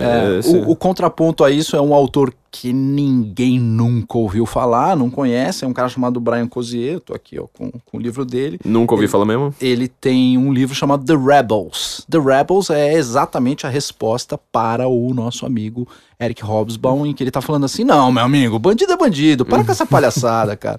Não me vem com essa palhaçada, bandido é bandido, não me vem com essa. Né? Então, é, a, a questão do justiciamento, o que, que, que aconteceu com ela? Ela foi parar dentro dessas células e hoje ela é realidade no Brasil. Então, essa discussão que o Bolsonaro teve, que acontece no mesmo dia em que a gente teve o genocídio é, no Pará, 50 cabeças rolando, tem até vídeos, coisa nojenta, horrorosa e tal. É, isso é, sim, terrorismo é parte da nossa realidade, sem, sem sombra de dúvida. E a gente não, não, não, não, não pode escolher, não, não pode esconder isso aí. Uhum. É, você tá falando aqui do, do, do, do justiciamentos, eu tô aqui com um livro de um cara. Meu, andar com esse livro na Vila Madalena, ainda mais um livro desse tamanho, foi, O cara tem que ter coragem. foi tenso. não, eu viu? tive que bater palma quando você Eu- entrou na eu- panela com esse Eu livro. entrei na panela com, com um livro de um cara chamado Carlos Alberto Brilhante Ustra, Ah, chamado A Verdade Sufocada. É, ele tem um capítulo logo no começo sobre justiçamento. É, a verdade sufocada que eu tô lendo. A esca- A história que a esquerda não quer. a- história que a esquerda não quer que o Brasil conheça. É engraçado que o subtítulo desse livro é a coisa mais, mais absurda, absurdamente certa que eu já vi, porque é realmente assim, tipo, a esquerda não quer. É, deixa eu só fazer um parêntese rápido aqui antes, porque assim, é, a gente tá falando aqui comparando com o nazismo, né? Essa, essa, essa, essa comparação, né, do, do, do Hobsbawm. Aliás, o Hobsbawm, pra quem não sabe, foi talvez o maior autor a fazer uma separação, né? Ele fala a era dos extremos. O Hobsbawm tem livros bons, eu não nego, é, mas na hora que ele entra no século XX, tá tudo errado. Tá tudo errado, assim, mas ele não acertou nada. A única coisa que, que eu acho interessante que ele fala é que ele fala, né, o curto do século XX, que ele fala, começou em 1914, na Primeira Guerra Mundial, da qual nós logo falaremos, e terminou em 1989, né, com a queda do, com- Do- do Muro de Berlim. do- do Muro de Berlim. São dois, realmente, isso aí é uma, uma análise muito boa pra você entender o século XX, falar assim, ele foi rápido, curto, é, etc. Só que ele que, que foi lá e falou assim: não, existe extremos da extrema direita, da extrema esquerda. É uma burrice sem tamanho. Quem ouviu meus podcasts sabe, fala assim: meu, você consegue refutar isso em dois segundos estudando história, a história do fascismo. E a gente tá falando aqui do PCB, né, do, do, do comunismo. Começou com o PCB, depois é que vai ter um racha e vira o PCB, que hoje é minúsculo. Ah, vai, e, e o grande vai virar o PC do B, da Manuela Dávila, aquela lá do Glenn Greenwald. É, Manuela logo assim no xadrez, né? A gente, a gente sabe disso. E ele começa a falar do Tribunal Vermelho e Justiçamentos do PCB. Isso começa lá na primeira fase. Tá, do comunismo do Brasil, 1934, é, é, que eles começam a- a, a praticar vários crimes. Nós estávamos comentando antes da gente entrar que o, que o eu acho que eu achava que o Ustra seria aquele cara, a pátria, porque os- as forças armadas, não sei mais o que. Ele até tem um pouco disso. Só que na hora que você vai ver a, a, o a forma como ele escreve, meu, qualquer esquerdista que lê esse livro, É um livro positivista. cara, mas o, o esquerdista vira fã do Ustra imediatamente. É E eu fiquei impressionado porque eu- positivista. É um eu- livro positivista. Ele não tem absolutamente nada. Assim, ele lida com dados, com números, com coisas. Só. Ele dá a versão dele. Enfim. Só é impressionante, assim, porque você fala, não, vai ser aquele livro ufanista, chauvinista, machista até, talvez, Sabe o né? que ele faz? Ele faz exatamente o que a gente espera que os jornalistas fizessem. É, meu, é um livro, assim, de dado, que você fica assim, Exato. caramba. E aí ele começa a, a- a falar dos justiçamentos, é, que era justamente, né, quando, quando alguém abandonava a fileira da organização. Eu uma vez escrevi, no, no- no- na época que eu ficava no Twitter, um, um, um tweet que é, muita gente reclamou, que eu falei, qualquer organização, ela cresce justamente com a punição a quem sai da organização. Sim, exato. Quanto mais pesada a, É. A pena, punição, é... mais, É. mais, mais famosa fica a organização. Você né? o, tem um autor islâmico, agora não lembro quem foi, talvez tenha sido até o Khomeini, agora não lembro quem, quem, quem foi de fato, que ele falou, islamismo só existe por causa da, da lei da apostasia. Você tira a lei da apostasia, o islamismo ele morre em um século. Exatamente. É, porque uma vez que você tá lá dentro, você, precisa, você não pode... é, Não é, pode sair. Cair fora. E ele começa a marcar, né? Tipo, ó, os caras lá de 1934, tinha 17 anos, é, Tobias Warszawski e tal, é, residiu com Walter Ferreira da- Fernandes da Silva. E em outubro, foi, ó, ó, o seu cadáver foi encontrado sem documentos em local ermo, já em decomposição, com a cabeça separada do corpo. Isso aqui é justiçamento, tá, gente? Não vai achar que justiçamento... É, é o que vocês acabaram de ver aí no Pará. É, entendeu? Justiçamento é isso.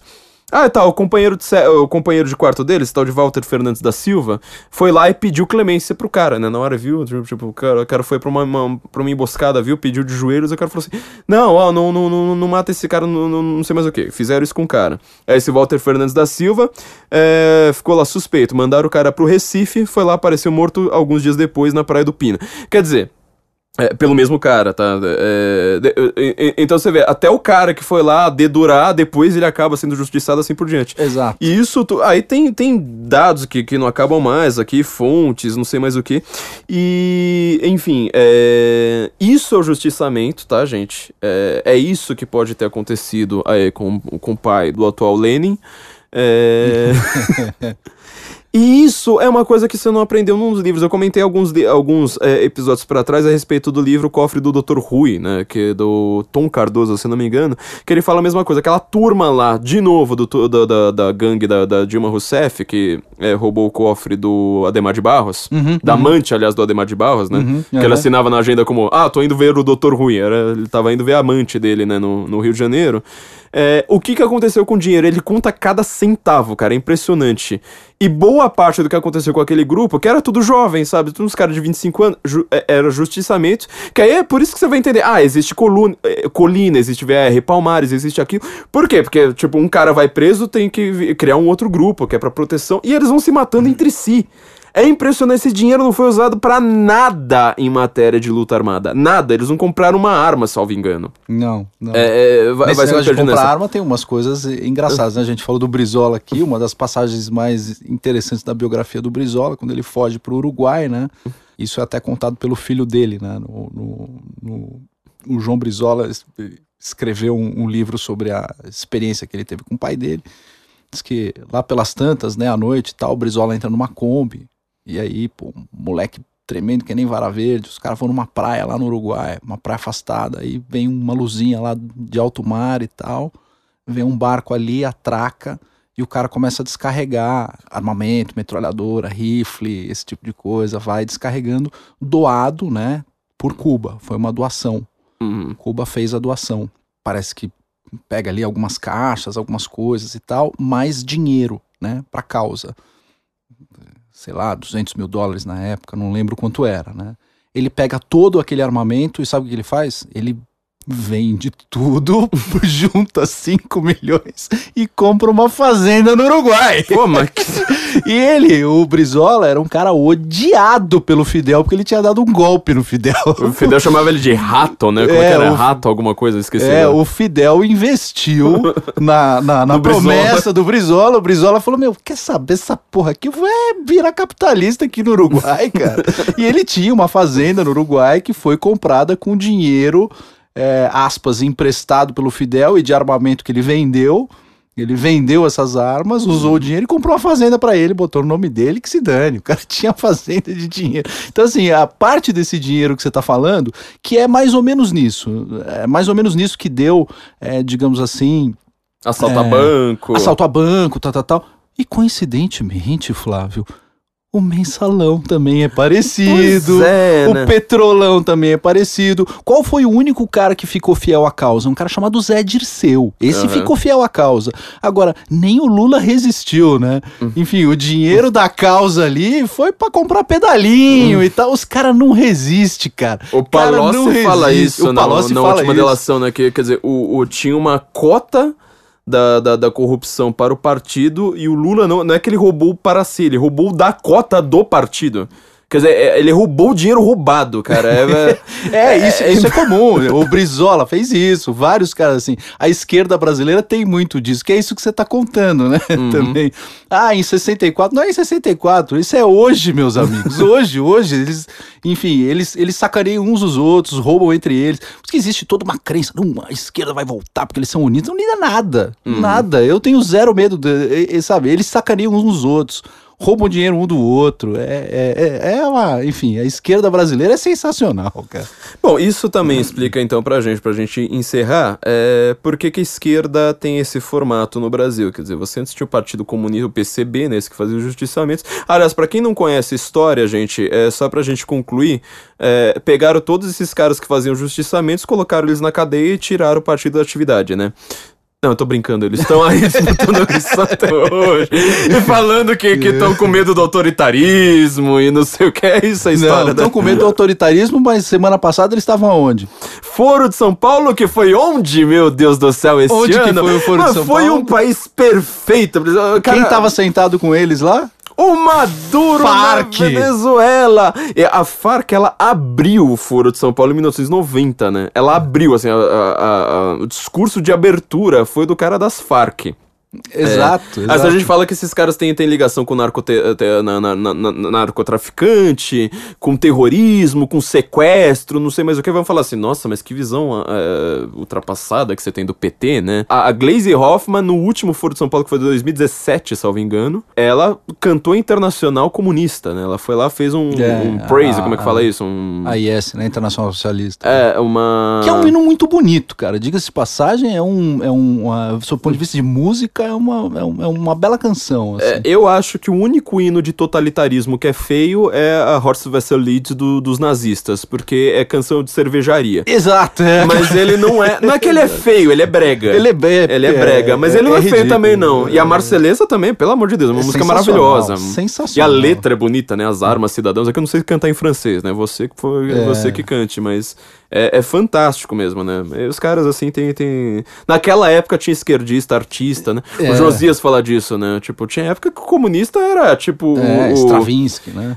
É, é, Stravinsky, grande revolucionário. O, o- não, ia É, falar do cara que Sergei foi preso, Stein. que a gente acabou de falar, do preso lá pelo Getúlio. Meu Deus do céu. Graciliano Ramos. Graciliano Ramos. Porra, né? meu, melhor, me- melhor literatura brasileira do século XX, talvez turma do ali. Teófilo, Sergei Eisenstein, pô, um dos maiores cineastas, cineastas, da história. pô. Os É, filmes filmes eu- do Eisenstein são coisas excepcionais. Eu tentei ver espelho, não entendi nada, e o Josias o falou que espelho- não é pra eu entender, Não, o então. espelho é do Andrei Tarkovsky. Ah, é do Tarkovsky, desculpa. É, do, do Andrei Tarkovsky, que também ele é um cara meio complicado. O Sergei Eisenstein é o Coraçado Potemkin. Ah, o- Coraçado é, Potemkin, é. Outubro, que, porra, são uns puta filmes. O né? outubro eu vi não sei quantas vezes, porque ele usa, inclusive, é, imagens das praças, né? Exato. E como era recente, acho que ele fez menos de 10 anos depois, ou 10 anos, É, sei lá, no é, máximo. 10 anos Tinha depois. algumas pessoas que elas falaram, não, mas eu estava lá no dia, tô sendo filmado aqui fazendo a.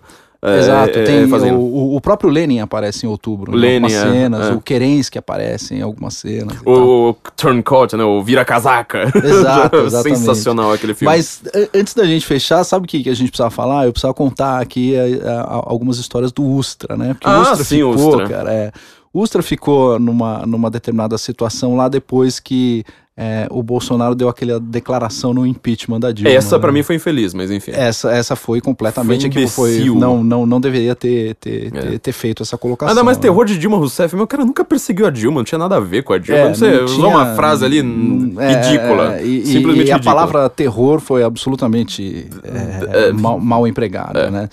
Mas a questão do Ustra depois, que escreveu esse livro que eu recomendo a leitura, que é A Verdade Sufocada, Uhum. é, que é uma resposta ao Brasil Nunca Mais, qual, qual que é o lance do, do, do Ustra, né?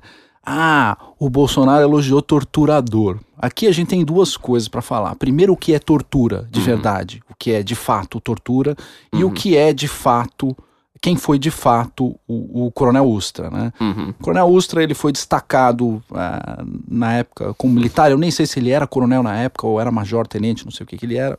Para vir para São Paulo, ele trabalhou aqui, se eu não me engano, eh, na Operação Bandeirantes aqui em São Paulo. Nessa época ele já tinha sido alçado ao cargo de coronel Uhum. e ele era o comandante do quartel. Então, quer dizer, sendo o comandante, comandante do quartel, ele, ele como comandante de uma determinada operação, como nós, né, Flávio? A gente é chefe, a gente é capitalista, a gente não bota a mão na massa. Uhum. O militar é a mesma coisa, ele não vai botar a mão na massa. O coronel, ele tem vários caras subordinados a ele, com missões e dentro da tropa, gente para fazer as coisas que deveriam ser feitas, né? Uhum. Então, o que se diz é que boa parte dos problemas que ocorreram na Operação Bandeirantes, né, e que não vamos negar aqui que houve tortura lá. tá? Uhum. De fato, problemas ocorreram, houve tortura. O Bolsonaro chama excesso de força, né? Em alguns casos é tortura mesmo. E, e aí o que que de fato ocorreu? Sendo ele o chefe daquele, da, da- daquele destacamento militar, ainda que ele não tivesse presente no local, eles queriam responsabilizá-lo de maneira objetiva, indiretamente.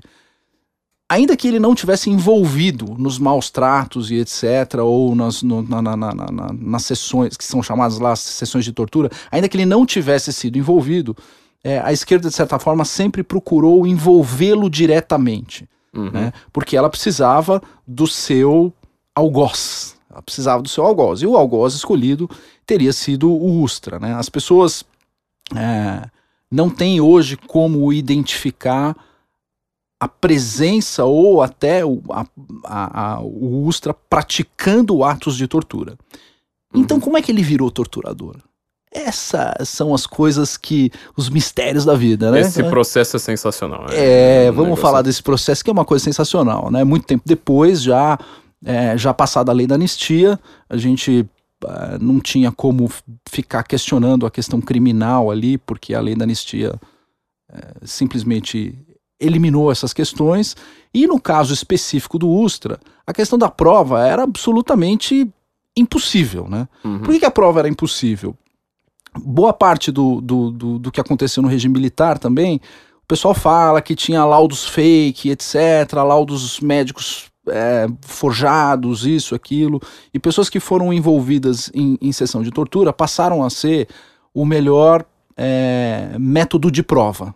Uhum. Então, é o depoimento das pessoas que participaram é, dessas sessões de tortura. Então, a pessoa ia lá e descrevia exatamente o que tinha acontecido com ela.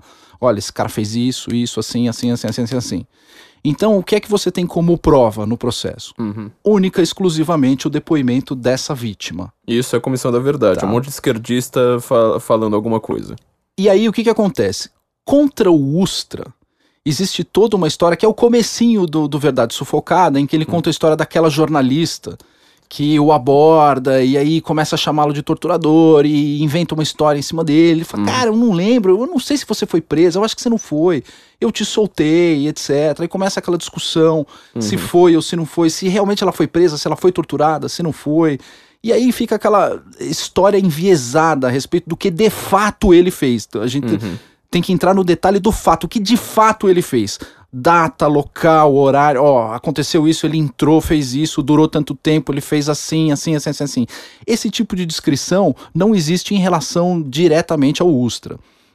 O que, que acabou acontecendo algum tempo depois? Já passado o período é, do regime militar, as pessoas ali já, é, digamos, sem a mínima condição de ter uma prova concreta com ele diretamente, uma determinada pessoa, auxiliada por um determinado advogado. Sabe quem é o advogado dessa pessoa? Não. Professor Fábio Conder Comparato, Putz, grila. um dos fundadores do PT, Uhum. junto com essa pessoa que teria sido presa, entra com uma ação de indenização contra o Ustra. Ou seja, bem depois, né? Na hora que você já não. Nos anos 90, já é, bem quer dizer, depois não, agora. não já. é exatamente naquela hora que você está discutindo se o cara é torturador. Depois de já ter sido chamado, não sei mais o Exato. que. E aí, você vai lá ele e... saca a imprescritibilidade penal, porque o crime de tortura é imprescritível, Imprescritível. Pela, pela, pela Constituição de 88, o crime em si é imprescritível. Junto com homofobia agora, né? É. É, Racismo, homofobia e tortura aí, são as únicas coisas que que, que não acontece? prescrevem. Ele puxa essa imprescritibilidade penal para dentro do cível. Cível é quando você pede indenização. E entra com uma ação de dano moral contra ele. Uhum. uma ação de dano moral por ter sido torturada. No processo civil, você não tem o mesmo regime do processo penal. No regime do processo penal, a prova tem que ser direta. Uhum. Você pode fazer prova indireta no processo é, civil, porque você pode ter a chamada responsabilidade objetiva, em que você pressupõe tal fato e etc. Iuris tantum. Ele não tinha nenhum tipo de condenação criminal, mesmo não tendo condenação criminal, não tendo prova, foram trazidas algumas testemunhas. As testemunhas nesse processo, esse processo é público, dá para entrar é, no, no, no site do Tribunal de Justiça e vocês conseguem ver os depoimentos das testemunhas, sentença e etc. É, nesse processo, você vê a testemunha assim: o juiz vai lá e faz a inquirição da testemunha. Não, ah, me conta aí, como é que foi? Você foi preso? Ah, fui preso no dia tal, tá, tá, tá. Você viu o Ustra? Não, não vi. Mas ele tava lá? Não, mas eu sabia que ele tava lá. Não, como é que você sabia? Não, fulano me contou que ele tava lá. Aí o que, que aconteceu? Não, tava preso com fulaninho, cicraninho e beltrano. Aí vinha lá um policial e levava o cara para uma outra sala para prestar depoimento. Tá, e você viu o depoimento? Não, não vi o depoimento, mas aí demorava mais ou menos uma hora, uma hora e meia, a pessoa voltava e eu perguntava, e aí, o que aconteceu? Nossa, me torturou, me bateu, me deu tapa na cara. Quem que fez isso? Ah, o Ustra tava lá? É, tava lá e tal. Então, mas foi essa pessoa que te contou isso? É, essa pessoa que me contou e tal. De fato, essa pessoa que, é, digamos assim, a fonte dessa testemunha já era falecida. Então não tinha como você ir lá e chamar a pessoa e perguntar, mas de fato você foi, ele estava lá e etc. Então é tudo por uma técnica, né, que a gente eh, chama nos Estados Unidos de hearsay. É o ouvir dizer. Fulano me falou e eu tô dizendo que fulano me falou.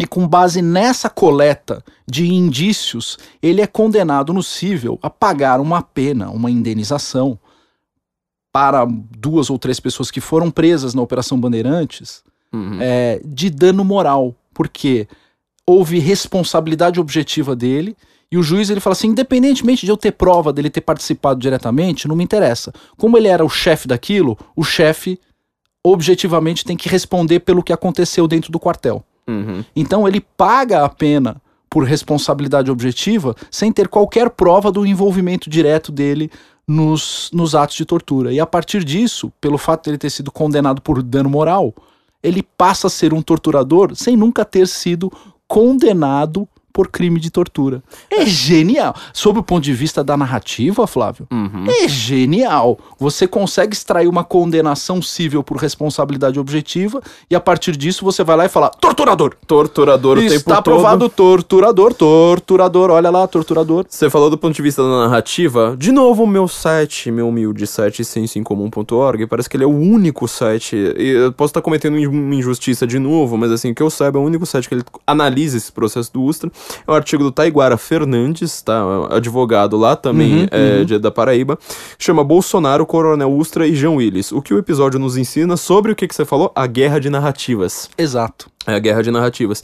E ele comenta esse processo, tá? Era. é, nossa, isso aqui é dos primórdios do site mesmo, tá? Em 2016. E ele comenta um, um- um adicional, né? Quer dizer, a única prova que tinha de que era o Ustra foi que a mulher disse que reconheceu a voz dele. Exato. Exatamente. fala, Isso no caso não. dessa jornalista é, que começa com a história de dizer Aham. que ele era torturador e fala: Ah, eu quando eu fui presa, eu fui torturada, aconteceu isso, isso, isso, isso, isso, isso. E a voz dele era esse, assim. Mas isso foi, sei lá, 15 ou 20 anos depois. né?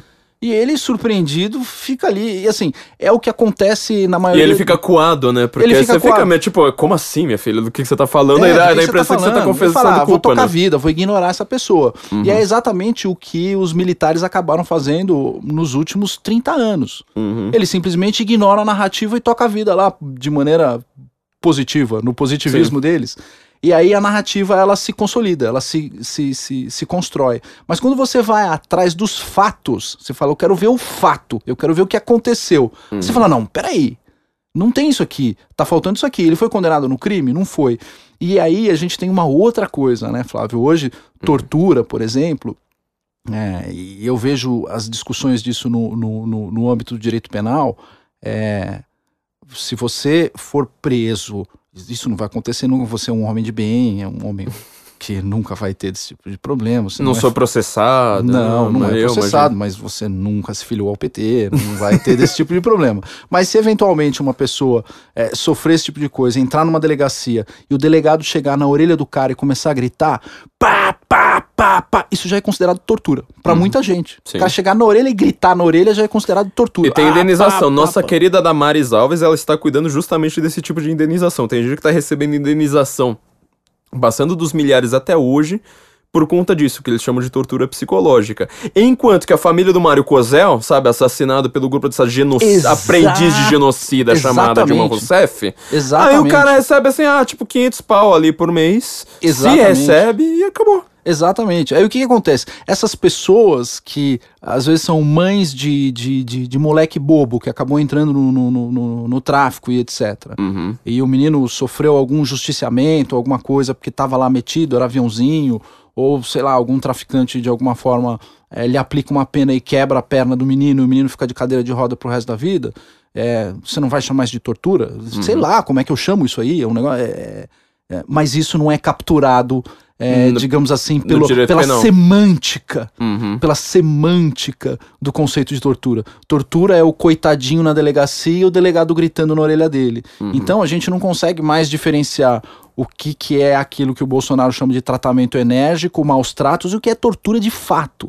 Porque a tortura ela tem um objetivo, né? Ela tem uma finalidade. Sim. Você vai causar o temor na pessoa, em que ela vai, de certa forma, é, anular completamente a sua capacidade de raciocínio e a sua vontade para se submeter àquilo que o seu inquiridor está buscando. Uhum. Às vezes, numa determinada altercação dentro da, da, da delegacia, é, quer dizer, o cara começa lá dar escândalo, não sei o que, dá um tapa na cara do policial, o policial devolve o tapa na cara, tortura. Uhum. Então, Que tudo caiu isso dentro dessa definição que eles dão hoje, caiu, tortura. que aí a Precisa tua... ser agente do Estado, não sei o quê. Isso, que aí é a tua área de linguística de- da tua especialidade, que você sabe muito bem como é que funciona. Você pega aquela palavra, embute várias situações de fato e dá aquela carga emocional pra palavra. Aí você retira a palavra do contexto e sai aplicando. Aplica no Ustra, nesse, naquele. Até no presidente eles, eles aplicam, né? Assim Ah, como o fascismo, né? A mesma coisa, o Exatamente. mesmo, mesmo é processo. a mesma técnica, o, o- o- a questão da tortura, a questão. É, des- de- é a, me- a gente tá falando da mesma coisa. Uhum. Então, acho que isso que o, é, essas. O pessoal reclama, né? Fala, pô, o Bolsonaro não sai de 64. Ele fica toda hora falando de 64. Ele tem que viver o presente. Mas dizer de 64 é necessário para que você entenda o presente. Imbecil. Pequeno imbecil. Eu, eu tô lembrando da propaganda das tortuguitas, sabe? Estúpida. Exato. Porque hoje a gente tem tortura, tem justiça, tem exatamente as coisas que aconteciam em 64, mas elas migraram para um outro lugar. Só que você não entende esse negócio de justiciamentos de, de, de organizações criminosas se você não entender o que de fato aconteceu na história. Portanto, essas dicas que o Bolsonaro dá, é, vocês no futuro vão acabar agradecendo ao presidente Bolsonaro por ele estar, de fato, dizendo: vamos discutir o que de fato aconteceu. Vamos estudar história. É. Aliás, o filme Tropa de Elite, que você citou acho que mais de uma vez aqui, ele é curioso porque ele já começa com uma, com uma cena que ela vai desembocar num, justi um, num justiçamento, né? Que eles estouram uma boca de fumo, pergunta Exato. lá pro aviãozinho e fala assim, quem é que tá com a carga? E o cara aponta.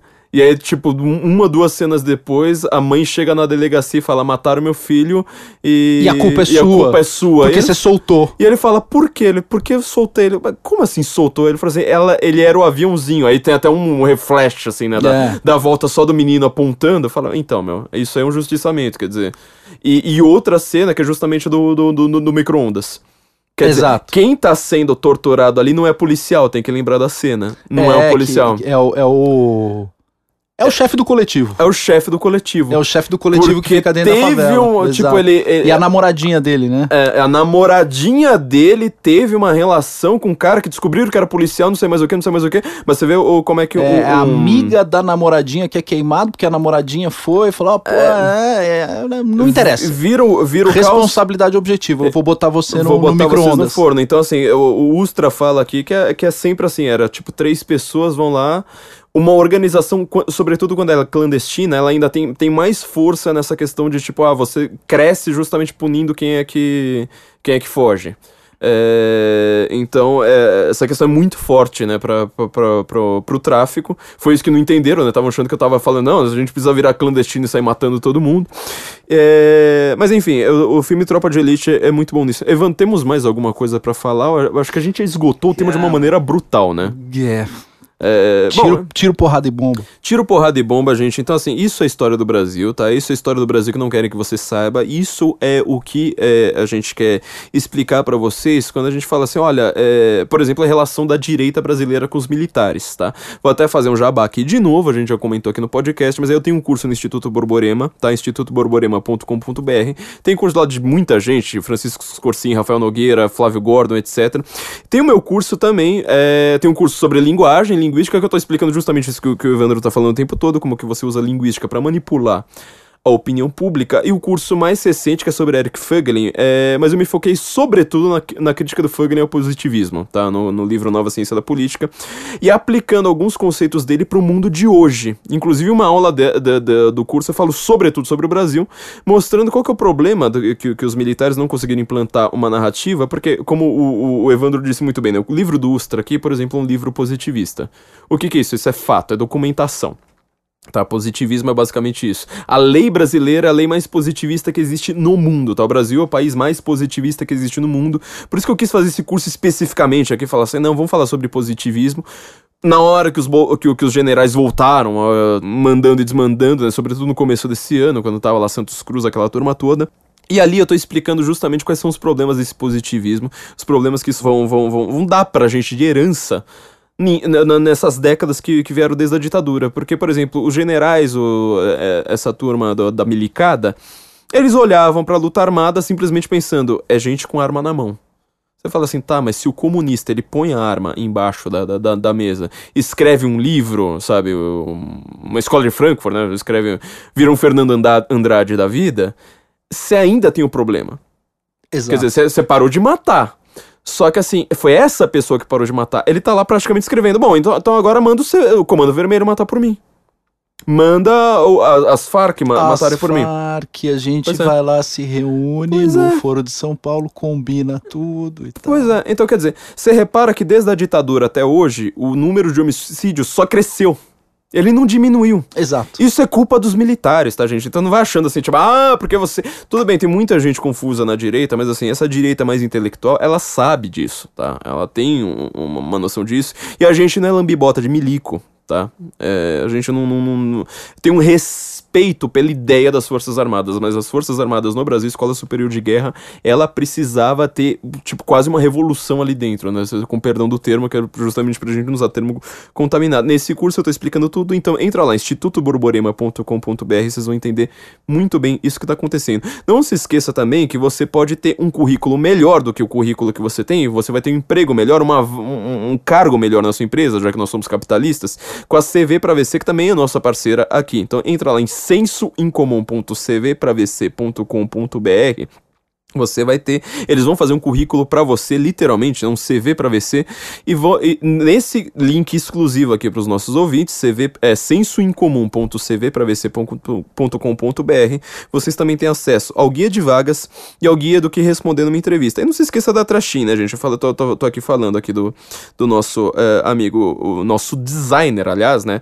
É, amigo e designer que é, ele tá com, com, com, essa startup lá, gaúcha, e eles vão, vão é, su, substituindo o Estado na coleta de resíduos, é, fazendo. Você não faz ideia de quanto, quanta riqueza a gente joga no lixo. É impressionante quanta coisa valiosa que a gente joga, joga no lixo, e eles vão fazer um trabalho justamente muito adequado para isso. Ele tá abrindo agora a startup dele na CVM, é, são cotas a partir de mil reais, só que lembrando, essas cotas são temporárias, então corram com isso, tá, gente? É trashim.com.br barra censo incomum. Bom, gente, é isso. De novo, Evandro, uma honra enorme, cara. Uma super muito aula. Obrigado, eu acho que assim, obrigado. se eu tivesse ouvido isso quando eu era um adolescente, portanto, mongoloide, eu não teria pensado tanto, tanto mongoloidismo que eu pensei na minha vida. Tá? Eu precisava ter, ter ouvido um Guten Morgen com Evandro Pontes naquela época. É uma honra enorme, uma felicidade enorme em poder estar tá falando aquelas coisas que eu queria ter falado para mim mesmo quando eu tinha 15 anos e eu era mongoloide. tô, pô, tô feliz de estar aqui, obrigado. Conta comigo. Temos aí um, um plano de fazer muito tiro, porrada e bomba, uns podcasts pauleira aí. Conte comigo. Se precisar, bota essa bibliografia no link ou, ou não? Pô, pô, eu vou colocar. Eu, Tá bom, já, então- já, a gente já tem fotos, vocês vão ver foto tanto no perfil do Evandro no Twitter, você já colocou no Twitter, né? Já. As, como é que é? As pro- como que você colocou? Esqueci. Previsões do tio Careca. Previsões do tio Careca. Evandro F. Pontes, né? É, Evandro F. F. Pontes. Evandro, muito obrigado. Tenho certeza que foi um prazer enorme para os nossos ouvintes também. Honrado. Ah, eu queria lembrar que você comentou do Pancho Villa também, né? Pancho Villa lá do, do que o Hobsbawm citou. Pancho Villa, ele, pra quem não sabe, é o- um dos nomes, talvez o nome principal a colocar os Estados Unidos da América na Primeira Guerra Mundial. Graças a uma invasão que ele Emiliano- fez. Emiliano Zapata. ele- é, foram os dois, quer dizer, o o- os Estados Unidos estavam ali em risco de guerra com o México, tinha acabado de sair de uma pseudo-guerra ali, uma pequena guerra com, com o México, Pancho Villa invade os Estados Unidos e, assim, abertamente falando, estou aqui, gente, vamos, vamos, vamos pra porrada. Então a gente vai precisar falar sobre a Primeira Guerra Mundial num dos próximos episódios. Então não continue ouvindo a gente, gente, Guten Morgen Brasília.